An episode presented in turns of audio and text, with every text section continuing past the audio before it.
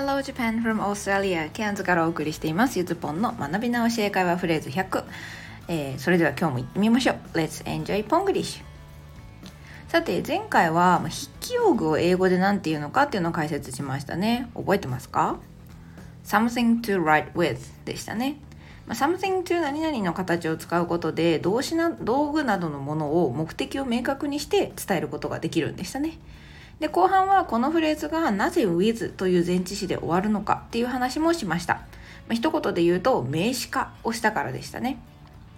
さてそして今回はですね、えー、マストのそっくりさんをお伝えします。まあ皆さん知ってると思うんですけども、まあ、ご存知の方も多いと思います。OK today's phrase. I have to go. 行かなきゃ。I have to go.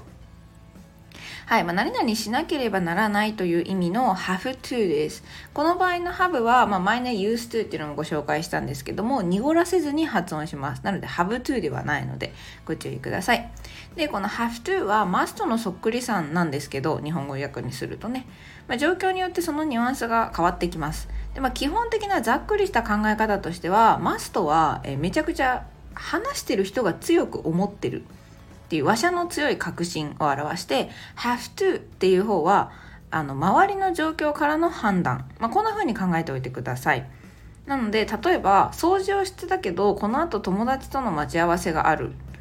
I must go えもう行かないと。もう絶対行かないと。こんな感じ。で友達とおしゃべりをしてたいんだけどこの後仕事がある。I have to go 行くしかないんだよねと。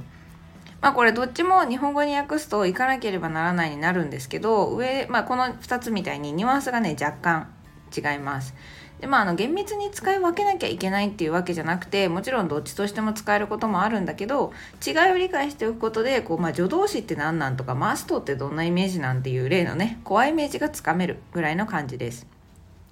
で、それでいくと、こう助動詞全体、まあ、can とか must とかね、まあ、will を含む人も含まない人もいるんですけど、まあ、should とか、ここら辺の助動詞と呼ばれるものって話者の話してる人の判断とか感情を示すために使われます。でその中でマストはですね一番強く感情を表すので私の中ではですねあのムキムキマッチョみたいな感じです。逆にメイがヒョロヒョロなのね私の頭の中では。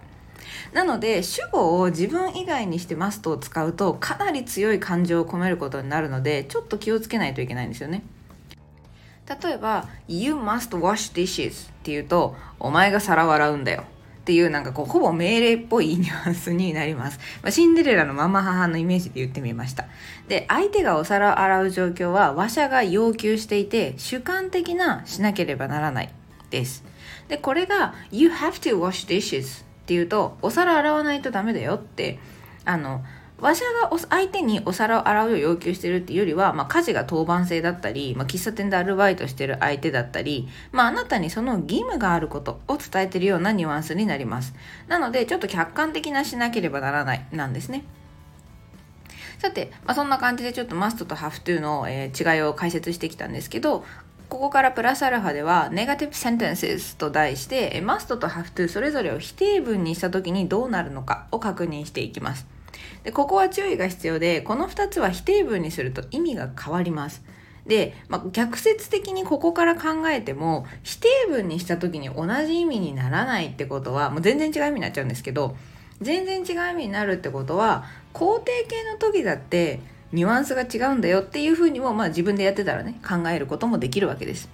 でまあ、今日は私が解説するので、まあ、ちょっとその違いをつかむためにまずマストは主観的で強い。Have to は客観的で義務っぽいっていう風に、まあ、前半で解説した違いをなんとなくでも頭に置いといてください。じゃあちょっと言ってみますね。まあ、今日の today's phrase、えー、I have to go 行かなきゃを must にも変えてみると、まあ、I must go と I have to go があるんですけどそれぞれを否定文にしてみます。You must not go あ、You にしてますね。ごめんね。You に変えてやってみますね。You must not go これは言っちゃダメになります。それでは一方の have to を否定文にすると今回は have not じゃなくて don't have to になるので you don't have to go って言います。こうするとどうなるかっていうとですね行かなくていいようになるんですね。これ全然違くなったの分かります ?You must not go 言っちゃダメ。You don't have to go 行かなくてもいいよ。ね全然ニュアンス違いますよね。でこれ must と have to が同じ意味だって思ってると、まあ、否定文にした時こんなに意味が変わる意味がわからないってなりますね。だけどこの2つの違いをつかんだ上でそれぞれにノットをつければこの役になるのも多分納得できると思います。で must not はしちゃダメ禁止です。で must のこう前もね must はご紹介したと思うんですけど must しなきゃダメっていう命令がしなきゃダメっていう動作その何々しなきゃダメだよの、えー、must not go ですね not go 言い方変なんですけど not go しなきゃダメだよになるので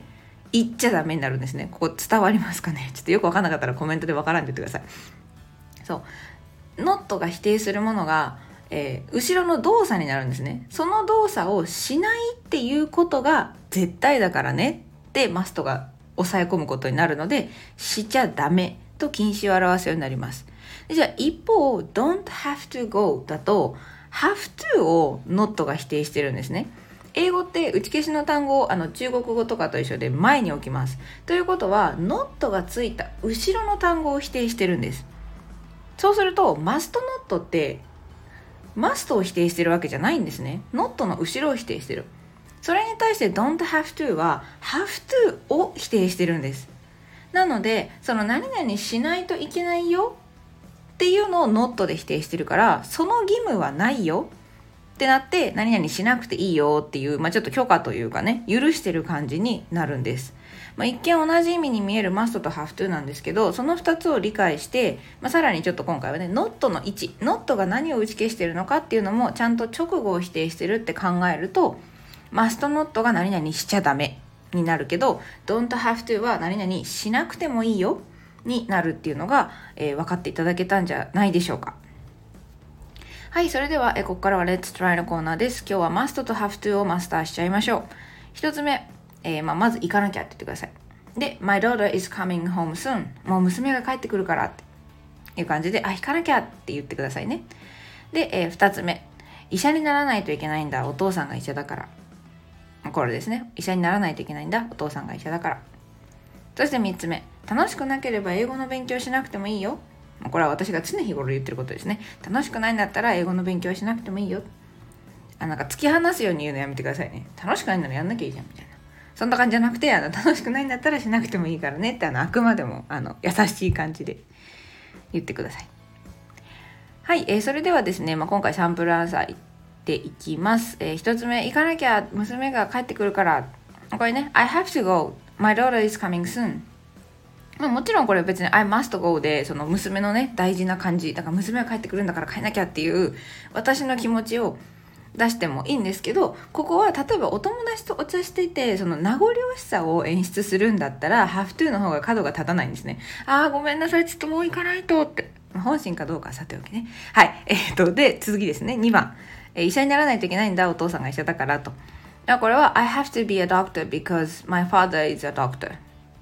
でもちろんこれも別に I must be a doctor because my father is a doctor でもいいんですけど、まあ、マストだったら自分の意思でお父さんみたいに絶対なるんだって決意してる感じ。で、have to だとなんかちょっとしょうがなしっていうかですね、こう肩すくめながら、ああ、well, I have to be a doctor because my father is a doctor